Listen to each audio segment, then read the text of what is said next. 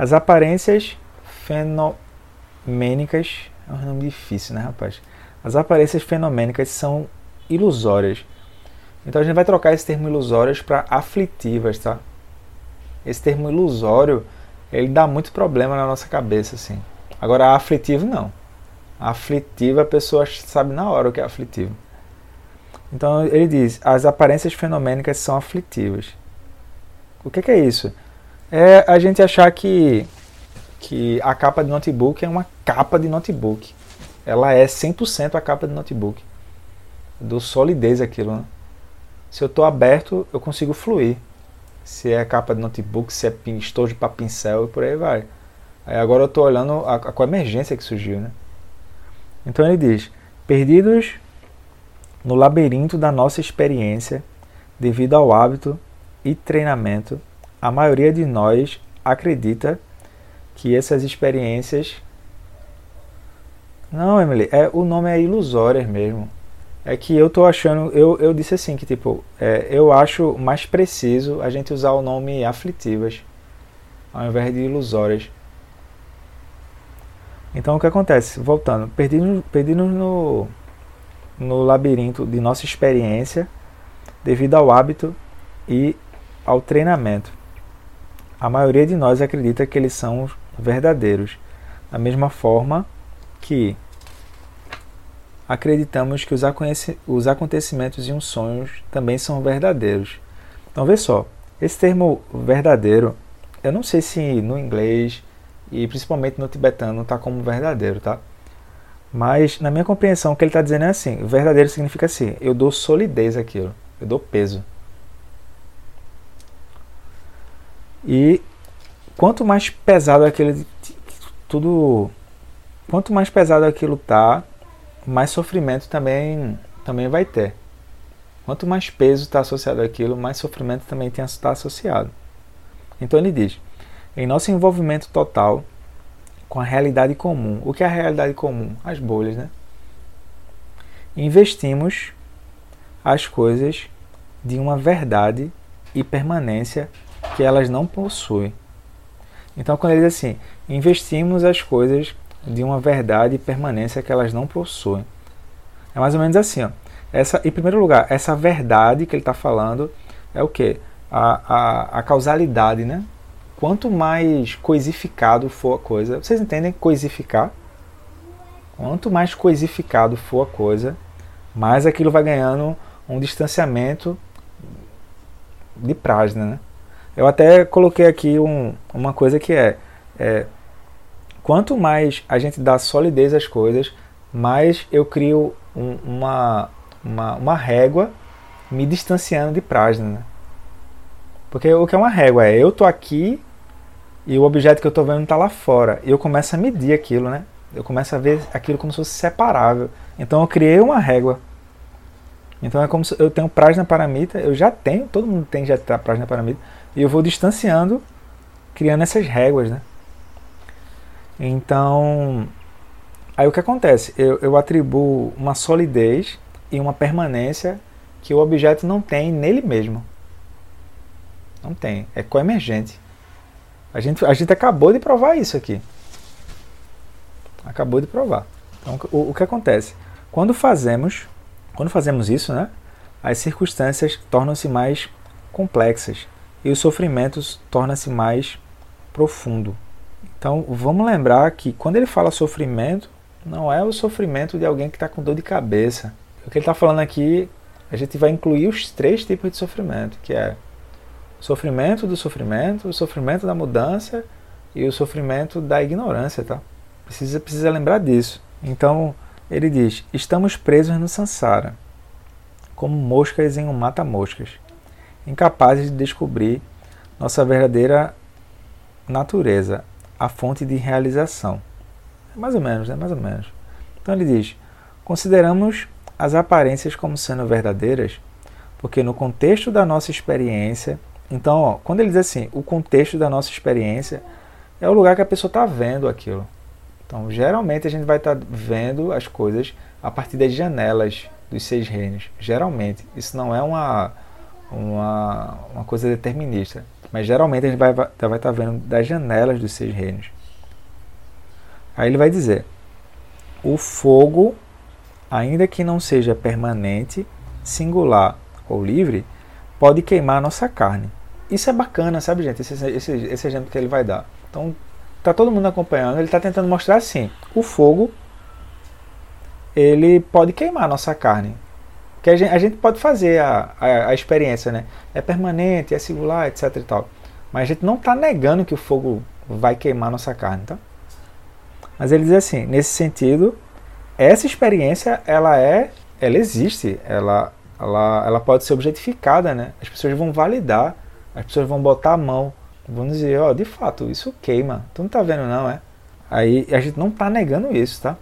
Isso aqui é como se fosse uma breve crítica à abordagem nihilista da, da que a pessoa pode pegar, né? Ela pode pegar um pouco a Prajna Paramita e ela ficar muito presa ao, ao modo intelectos. E aí ela fica querendo negar, negar, negar, negar, negar, negar. Aí ele está dizendo assim, ó, não é isso, tá? É pelo contrário, é assim, tá. Então como é que o fogo se sustenta como fogo? Então ao mesmo tempo, a natureza última permanece imutável e absolutamente pura. Aí ele diz: isso é vacuidade. Aqui eu até puxei uma observação que é assim: é, no nosso caso, a melhor forma da gente provar que aquilo tem a natureza da vacuidade é provando que ele tem a originação dependente. Quando eu começo a pegar algum dos 12 elos e começo a ver aquilo, eu já começo a, a provar que aquilo também é vazio. Ou seja, o, o, o, quando eu vejo, eu vejo de forma emergente com o nascimento que eu me dou naquela experiência. Aí falando assim fica filosófico ou complexo, né? Não, é não, pô. É igual a gente fez agora. Mostrei o estojo de, de, de notebook, começaram a surgir as coemergências, entende? Então, o, o, o objeto não está no aqui. O objeto está junto ao observador que está vendo aquilo. É inseparável, co-emergem, surgem na mesma experiência. Então ele diz assim que, ainda que suja, a vacuidade não pode ser, não pode ser cama para gato. a vacuidade não pode ser ofuscada por isso. A vacuidade não pode ser ofuscada. No sonho da noite, as coisas parecem acontecer, mas quando acordamos, percebemos que nada verdadeiramente aconteceu. Essa é a, a, a verdadeira natureza de todo samsara. É como se a gente tivesse sempre sentado é, na mesma cadeira sempre, que é a cadeira da iluminação. Tem um nome técnico para isso, é chamado Vajrasana, que é literalmente o assento da iluminação. E isso, para tentar exemplificar, é, corresponde a como se fosse a cadeira do diretor. Não tem isso, né? Você vai assistir um filme e tem Versão do diretor.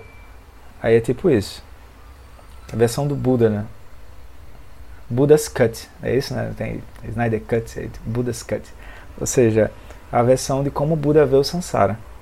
Quando superamos a suposição de que os fenômenos são permanentes, singulares e livres de influências externas, nossa delusão se desgasta. A delusão é o quê? O engano, né? Então, e a essência da experiência, que é a sabedoria pura, resplandece. Então é assim, galera. É, essa sabedoria, a gente não adquire essa sabedoria. A gente só vai é, se reapropriar da sabedoria, né? A gente já tem, mas talvez não está se apropriando daquilo como deveria ser. A gente vai se reapropriar. Então ele diz: ah, essa, essa parte é bonita, essa parte é bonita. Ele diz assim: o verniz do falso pressuposto, ou seja, o que é o falso pressuposto? Como as coisas aparentemente deveriam ser e como as coisas realmente são. Torna-se progressivamente mais fino, até que se fende e podemos encontrar diretamente nossa verdadeira natureza. Tão bonito, né? Verniz. Aí tu tá ali.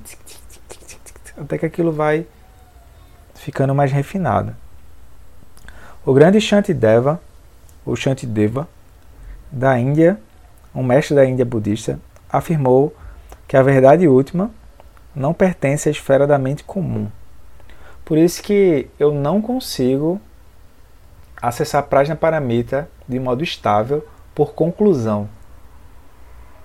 Eu não vou fazer, eu não consigo fazer isso. Não tem como.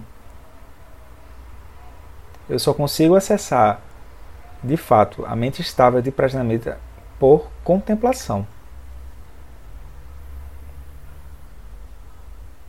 Esse é o ponto.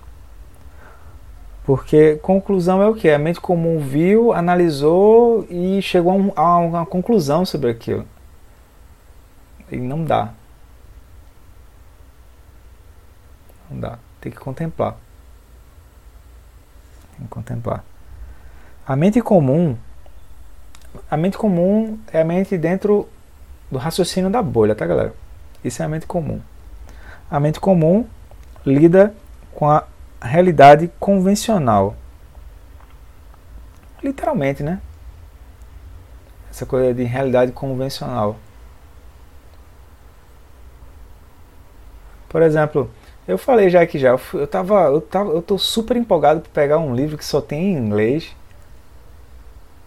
Mas eu acho que o, Buda disse, baixa a tua bola, negão. Porque quando eu fui olhar o preço do dólar, eu disse, ah, com certeza, o dólar tem a natureza da vacuidade. Porque que, o, o, negócio custava é, menos de 150 reais antes do dólar aumentar. E agora, se eu for pegar o, os dois volumes só de livro, com taxa de importação, etc., que não tem aqui no Brasil, dá quase 400 reais. Eu disse, com certeza o dólar tem a natureza da vacuidade. Então eu vou esperar o dólar baixar um pouquinho, assim. Vai brincar um pouco, né? Ou seja, o valor das coisas não está nas coisas propriamente. Então, isso é, isso é o que é convencional, né? Então, se aquilo, se aquilo tem, se aquilo pode ser objetificado e aquilo tem um valor externo, aquilo é considerado convencional. Por exemplo, é difícil a gente falar em compaixão na nossa na nossa cultura, porque a pessoa ela quer logo resultados. Aí é bonito o esforço incansável assim. O Dalai Lama parece que está possuído em tentar mostrar como fazer a ponte das diversas culturas com compaixão. Aí o Alan Wallace ele cansou assim. Cansou de ser senciente, né? Devia ter esse bloco dos budistas assim. Então ele cansou porque quando ele estava indo para as pesquisas, ele era cobaia das pesquisas. E o, o, o alunato, eu acho que eu chamo, os alunos dele que foram lá. Aí ele disse: tá, massa, agora a gente vai fazer o seguinte: a gente é que vai propor o método experimental. Aí ele ele está tentando. Porque o que acontece? Ele estava vendo que o resultado ia, ia dar é, falso positivo porque o, o método de análise não estava não tava muito bem elaborado, entende? É, tinham, existiam fatores que não estavam sendo considerados. É, é, aquelas coisas que a pessoa vê em metodologia científica, galera. Todo mundo pagou essa cadeira na, na faculdade. Aí ele disse, opa, tem uma coisa estranha aqui. O método de análise não... Aí ele pediu para inverter. Aí a galera cedeu. Cedeu. E o que acontece? Ele diz: a mente comum lida com a realidade convencional. Se ele também quiser entender essa coisa da realidade convencional, é, antes do corona, depois do corona, né? ACDC, devia tocar Back in Black agora. Ou seja, a pessoa entende o que era a realidade convencional, aí aparece o Buda, né? Aí uh, o Buda aparece o quê? Por favor, pare agora. Aí a pessoa, realidade convencional. Aí a pessoa vê, né? de fato. A realidade convencional é uma realidade que é convencional. A realidade mesmo como é, ela é vaga. Ela é vaga. Então, a realidade última permanece livre e além de qualquer elaboração conceitual. Não podemos dizer que as coisas existem, nem que elas não existem, que elas são ou não são. Pronto. Vê só, só essa citação aqui só essa citação aqui, bonitinha, que a galera que gosta de Prajna vai ao delírio. Só isso aqui é pauta para estudos e mais estudos sobre a vacuidade. Porque assim, eu não posso dizer que as coisas existem em definitivo, ou seja, elas existem 100% apenas nelas, e nem posso também dizer que elas não existem. Por isso que surge o que é chamado caminho do meio, madhyamika. Ou seja, eu tenho uma visão que ela, ela nem afirma que é 100%, nem exclui aquilo. Porque é como a mente dualista ela vai funcionar, né? Ou eu pego algo e eu vou ficar apegado, e eu vou exagerar em cima daquilo, a ponto de ignorar a, a verdadeira natureza do que está acontecendo, ou eu vou tentar negar. Eu tento dizer não é, não é, não é, não é, não é, não é, não é. Exemplo. É, a, a visão de que isso é seria afirmar que a garrafa é 100% uma garrafa. A visão de que isso não é seria pegar uma amostra do, do vidro e mandar para um laboratório e dizer: Bora, bora, eu quero que tu prove que tem uma garrafa aqui. Eu quero, quero que tu prove. Aí não vai ter, entende? Aí vai vir um resultado lá do cientistas americanos e vai dizer: olha, é, não tem garrafa nisso aqui, não, isso aqui é, é areia, né? E por aí vai. Ou seja, é isso que ele está tentando mostrar, sabe? Porque se a gente olhar dessa forma, o que é o sofrimento? Olha que bacana. Vamos, vamos cutucar para ver o que é que sai. As coisas existem como sendo 100%. O que é o sofrimento? Eu quero negar que aquilo não é daquela forma que eu, que eu não quero que seja. Aí eu começo a sofrer por isso. Então, aparentemente, pode parecer que quando eu começo a estudar Prajna Paramita, isso é um assunto meio cabeção, assim, tal, pá. não é. Não é. Não é. Ou então, aparentemente, quando eu começo a, a praticar Prajna Paramita, pode parecer que eu vou ficar insensível. Também não é, galera. Eu, a única coisa que vai acontecer é a compaixão aumenta e a sensibilidade em relação aos seres também aumenta. Porque não, não, não é uma sensibilidade do reino dos deuses, por exemplo. É uma sensibilidade que vem do coração mesmo, assim, de compaixão. E tu tentar ao máximo, sei lá, se tu pudesse pegar o sofrimento do outro e, e trazer para tu, tu pegava, entende? Porque tu entende que aquilo não tem o peso que tem. Então é isso que a gente está tentando entender, entende? Aí se tu pegar só isso aqui, ó, isso aqui é o sol da sabedoria inteiro. Que é assim, a primeira nova verdade não é que todas as coisas são sofrimento. A primeira nova verdade é que o sofrimento ganha a proporção que ele ganha porque a gente quer negar o sofrimento. A gente quer dizer que o sofrimento não, não, não venha, não venha, não chegue perto. Por isso que quando a pessoa vai, vai é, é que eu posso dizer, amamentando mais. Eu vi essa palavra agora porque eu acho bonito, né? Amamentar, porque tem o seio da mãe que está nutrindo a criança e ela está sendo amamentada.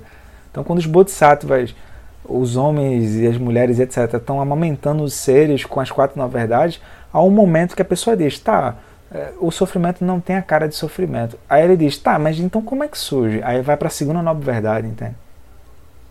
Esse, esse é que é o ponto assim da gente estudar. Então, isso aqui seria o quê?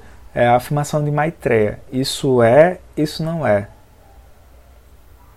Aí precisa do mais é. Porque isso é, é o que todo mundo faz. Isso não é. É a galera, a pessoa já está desconfiada, tipo, vá de retro. Aqui está protegido por Prajna Paramita. Está repreendido. Mas a pessoa pode ficar um pouco assim, tá, eu estou dizendo que não é, mas dói. é. Então ela diz, isso é, não é, mas é. Esse mais é, ele não vem como uma conclusão, ele vem como uma contemplação. A mente conceitual não vai conseguir ver isso. Só o Prajna Paramita que vê. Então a gente pode exercitar isso em várias coisas. Isso é, não é mas é. Por exemplo, é, minha namorada mandou nesse final de semana um porta-papel higiênico feito com garrafa PET. E aí? Vai discutir que isso não é um porta-papel higiênico?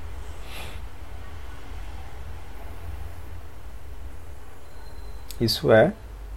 Não é, mas é.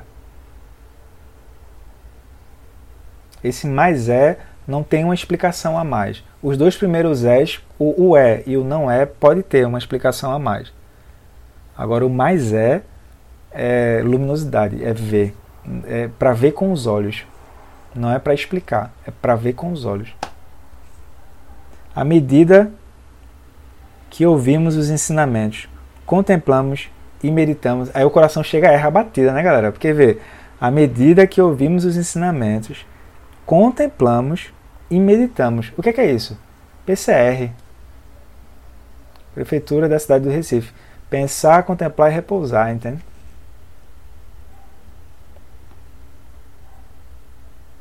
Se fosse na minha época, era primeiro comando da Rio Xingu. Vocês não pegaram isso não. Que era é, o pessoal das gangues brigando para ver qual era Aí começa a luminosidade, entende? Ó, só de uma sigla, que é PCR, começa a ficar ali dentro, em loop. Mas, ó, é bacana, porque a gente precisa entender que, assim, esse método, pensar, contemplar e repousar, isso não é uma coisa que o Lama Santa inventou. O método pensar, contemplar e repousar, isso é um método, entende? Isso está sendo trazido. E o Thiago do Rinpoche, ele tinha um compromisso de só falar aquilo que ele estava praticando. Então aqui ele está falando em ouvir, contemplar e meditar, mas é pensar, contemplar e repousar. É um método. É um método. É um método. Então, ele diz: à medida que ouvimos os ensinamentos, contemplamos e meditamos, nossa compreensão intelectual gradativamente se transforma em um conhecimento mais profundo. Por isso que a pessoa pode trazer qualquer coisa para o Dharma qualquer coisa mesmo. E ela quer dizer, tá, eu quero provar se isso aqui tem um Dharma ou não. Aí a pessoa fica um pouco assim. Aí pronto, pegue pensar, contemplar e repousar. Escolha algum, algum alguma das quatro nove verdades e algum do caminho dos oito passos e faça em cima dessa situação que você está vendo. Aí a pessoa, pela, pela experiência dela, ela vai ganhando segurança naquilo. Como por exemplo, se eu estiver olhando do sofrimento dos seis reinos pela compaixão, eu tenho compaixão em relação ao sofrimento. Joinha? Se eu estiver olhando para os seis reinos com a grande compaixão, aí eu tenho compaixão não porque os seres estão sofrendo, eu tenho compaixão porque eu vejo que os seres estão livres daquilo, porque aquilo também tem a essência da vacuidade, mas eles se reificam presos à vida, entende? Aí até mesmo a noção de sofrimento, isso vai sendo sofisticado com o caminho. É isso que ele está chamando de gradativamente, entende? Também, gradativamente, em que sentido? Que ela vai pensar, ela vai contemplar. Aí na hora do relaxar, ninguém é convidado a relaxar, pessoal. Aí ela entende o que é isso de relaxar. Relaxar é assim, tem uma ação da mente que não pertence aos 12 elos. Crucial isso, crucial. Crucial. Senão a mente, por uma ação da originação dependente, ela vai ficar saltitando. Né? O exemplo disso é quem está fazendo o roteiro de oito pontos, o primeiro item, quando a pessoa vai contemplar, ela para. Ela começa a contemplar e daqui a pouco a mente dela vai para um outro lugar. Ela precisa voltar para rever motivação e ver chamata. Só que agora ela não está vendo que a mente vai para um outro lugar e aquilo é bom ou aquilo é ruim. Ela vê assim, não, isso é a mente da originação dependente. A própria mente contempla a si mesma no roteiro de oito pontos, entende? Aí aquilo também está dentro também. É, é, um, é um pouquinho diferente de chamata, né? Aí ela, ela vai amadurecendo, ou seja, gradativamente, galera. É patience, paciência paciência. Ele vai dizer que gradativamente isso, isso se transforma em uma experiência de, direta. Experiência direta eu coloquei aqui como um asterisco. Significa assim, sentir o sabor dos ensinamentos com a própria língua. É isso, né? Então, pessoal, o bolo de chocolate tá doce, tá amargo, sei lá, tem que botar na boca, pô. Isso é experiência direta. Experiência direta. E por fim, na consumação estável da nossa natureza última, ou seja, a pessoa não perde mais aquilo. Então descobrimos, como afirma uma famosa oração tibetana, ouvi um amém? Ouvi aí um amém? Que a verdadeira, que a verdade absoluta não é algo que existe, pois nem mesmo Buda consegue ver. Não, não é um objeto, entende? Não é um objeto construído. É, é uma, é uma, uma perspectiva que tu vê. Então, entretanto, não podemos negar a realidade negativa, a realidade relativa. Galera, isso aqui é muito importante. Essa, esse, esse, esse potpourri que ele está fazendo entre é, verdade absoluta, verdade, a, verdade absoluta, verdade relativa, prajna paramita e mundo condicionado. Porque em nenhum momento ele disse assim: olha, é, você agora sabe de prajna e você saia por aí fazendo o que você quer da vida. Em nenhum momento ele disse isso, galera. Ele disse assim: grandes poderes trazem grandes responsabilidades. Por quê? Porque tu tá com, tu tá com prajna paramita no olhar, tá aceso, tá. A pessoa não está negando a realidade negativa. Ele diz, dizendo assim: nada existe absoluto. Então o que acontece? Como é que a gente iria explicar o Sansara e o Nirvana, a exibição incessante das aparências? Não há contradição ao afirmarmos, afirmarmos que a natureza fundamental das coisas é imutável, embora, no nível relativo, ela se apresente como uma manifestação efêmera e imutável. Assim como em um sonho, apesar de se manifestarem, os fenômenos não existem em termos últimos. Por isso, que eles são chamados de vazios. Eu sempre prefiro usar por isso que eles têm a natureza da vacuidade. Ou seja, como eu não consigo achar algo de tangível e absoluto ali dentro, a única coisa que eu consigo inferir da experiência é que essa experiência tem a natureza da vacuidade. Exemplo, é, durante 15 dias, eu não lembro, foi mais, Todo mundo teve que ficar em casa, assim. E aí, cadê a rotina? A rotina é sólida, né? Aham, uhum, sei. Senta lá, Cláudia. A rotina mudou, do nada. Entende? Porque a rotina também tem a natureza da vacuidade. Mas ninguém fala isso pra gente, galera. Isso, isso aqui é muito importante porque ele não está negando a nossa ação do dia a dia. Pelo contrário, ele está dizendo que, que é mágico como as ações do dia a dia surgem. Mas ele está dizendo que além do convencional tem uma visão mais sutil que ninguém fala. Pô. Ninguém fala. Então é bonito que, por exemplo, na terça-feira a gente está vendo isso pelo Shagdu, né? Na quinta-feira a gente vê pelo Lama Santen. Que é assim, galera, a gente não está estudando Prajna Paramita para para a gente, né? A gente está estudando Prajna Paramita porque onde todo mundo está vendo, é, onde todo mundo está pensando de um jeito, tu pensa além do que pode ser pensado. Porque Prajna Paramita vai sempre abrir a situação. Sempre. Sempre. Então isso é um super desafio, entende? É um super desafio. Aí a gente volta e na área que a gente for entrar, a gente vê como dialogar com aquilo, mas apontando liberdades, né? Seja onde for, uma relação pessoal, uma relação com o trabalho. Eu tenho, eu vou começar a enfatizar bastante essa coisa de, de relação, é, não só porque em algum momento breve a gente vai entrar em, em, um, em uma imersão de práticas, mas também porque a gente passa oito horas do dia trabalhando. Né? Será que tem como transformar isso em prática? Tem. Olhando isso aqui nas nossas ações, entende? Tomando a mente que está transformando, tomando aquela mente que está chamando aquilo de trabalho em uma mente trabalhável. Então isso aqui precisa ser falado mesmo. Aí por fim eu vou só encerrar esse parágrafo. Ele diz: a natureza da vacuidade das nossas experiências, ou seja, a natureza sem nascimento nem morte, no qual jamais veio e nem foi, a natureza além dos extremos, da existência e da não existência, é inseparável da exibição incessante das aparências manifestas. Pá, falando assim fica.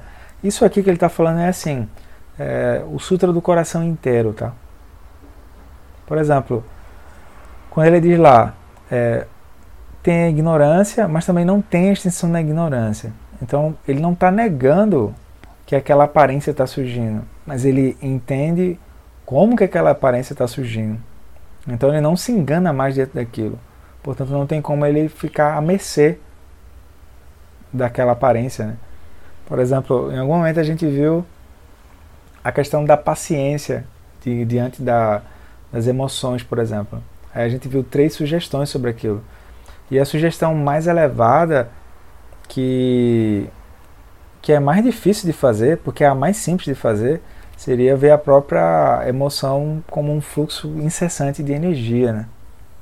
Agora que a gente realmente faça isso, tá, galera? Porque é, se a gente só tiver repetindo as palavras de algo que a gente nunca internalizou, vai renascer como um papagaio na próxima vida, tá?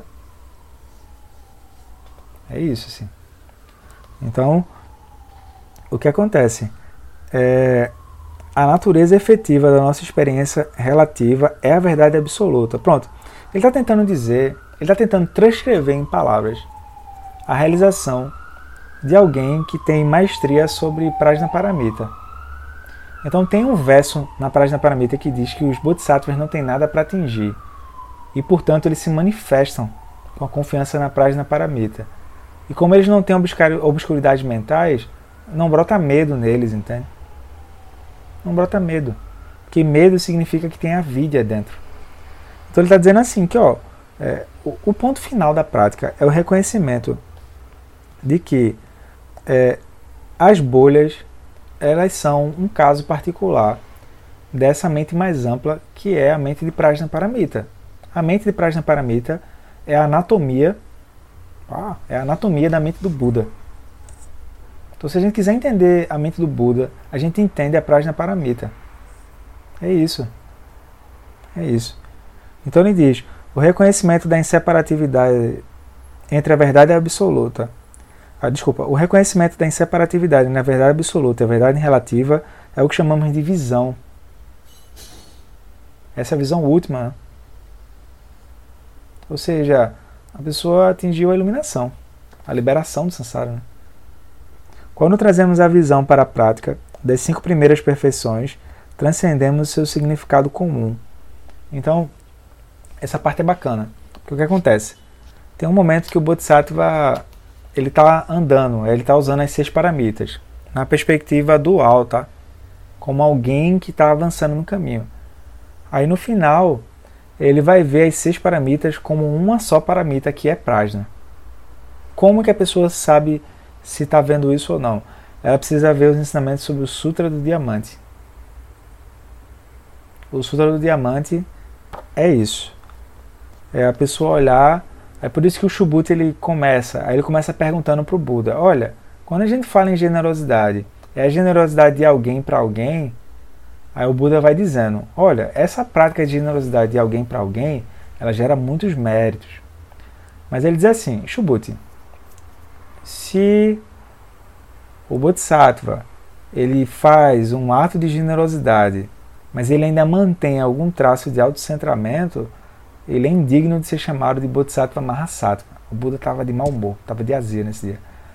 Agora, se ele não mantém, aí ele começa a dizer, nenhum traço de identidade, nenhum traço de separatividade, etc. e tal, muitos méritos serão acumulados. Porém, Shubhuti, tu acha que o Buda tem algum, algum, alguma fixação alguma coisa chamada de mérito? Aí o Shubhuti para, aí ele diz, não abençoado, pelo que eu entendo como a perfeição da generosidade, o abençoado não mantém nenhum traço de apego a mérito. Ele apenas usa as palavras como meras palavras. Isso seria o ponto final, tá? Então eu já vi várias vezes o Lama Santen falar isso. Se a pessoa quiser saber é, como é que está a prática de Prajna Paramita dela, ela olha o Sutra do Coração. Ou, desculpa, o Sutra do Diamante. Que é o Sutra do Diamante vai tratar isso. Daí ele diz se, um, se em um sonho noturno damos uma, uma maçã um pedinte, na verdade não há maçã alguma. Beleza, né, galera? Eu tô sonhando aqui. Eu tô sonhando que eu tô na Inglaterra e caiu uma maçã na minha cabeça. Aí, bom, no sonho a maçã caiu, mas todo mundo concorda que foi uma maçã de sonho, né? Então, no sonho não há maçã alguma, não há apetite algum. Quando a generosidade é imbuída de sabedoria, ou seja, é, no começo eu tenho uma generosidade como alguém que está praticando a generosidade. Galera, isso tá ok, tá? Eu sou um bodhisattva que estou praticando as paramitas. Aí agora eu cheguei na, na, na página paramita final, como se fosse o final da ponte. Agora quando eu voltar, que é assim, quando eu reconheço a generosidade agora com a verdadeira, com o ponto final de Prajna Paramita, aquilo vai se transformar na perfeição da generosidade. Então, saber quando agimos para beneficiar uma pessoa que aquela ação ela é vazia de existência intrínseca e ainda assim agir é a essência da prática das seis perfeições e do caminho do Bodhisattva. Então, esse aqui é o caminho final. Esse aqui é o final da prática das seis perfeições, que é a consumação da perfeição da Prajna Paramita. Então tu não vê mais os seres sencientes como seres sencientes. Tu vê os seres sencientes como Budas que estão usando a liberdade da mente deles para criar experiências. Mas essas experiências, sejam elas quais forem, elas a, a, a natureza delas não é diferente da natureza de Prajna Paramita. O conteúdo pode mudar, mas a natureza deles não. Não muda. É sempre a mesma. Então, eu vou parar por aqui, porque ele vai falar de uma coisa chamada mérito, e isso dá pano para manga. E depois, já já a gente acaba o capítulo e a gente vai começar a fazer prática de purificação. Daí, antes de eu, de eu deixar espaço para falar ou, e olhar o, o chat, né, Camille? Aí eu queria dizer assim, galera, que é importante entender isso é, não como alguém que tipo assim, eita, não estou entendendo nada de Prajna Paramita. Se vocês não estão entendendo nada de Prajna Paramita, ótimo, bem-vindos. Mas entender que, por exemplo, quando a gente for praticar, por exemplo, metabhavana nas relações, a gente não vai praticar metabhavana nas relações e se, por exemplo, a gente começar a se lembrar ou a chorar, etc e tal, a gente não vai temer aquilo, entende? No mínimo a pessoa confia, não. É, essa experiência tem a natureza da Prajna Paramita, com certeza. Com certeza.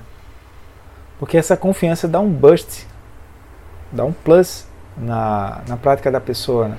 que é o que? Ainda que eu não esteja vendo assim, exatamente assim, é, isso aqui é verdadeiro. Ou seja, eu só consigo transformar todas as aparências em compaixão porque elas têm a natureza de Prajna Paramita. Né?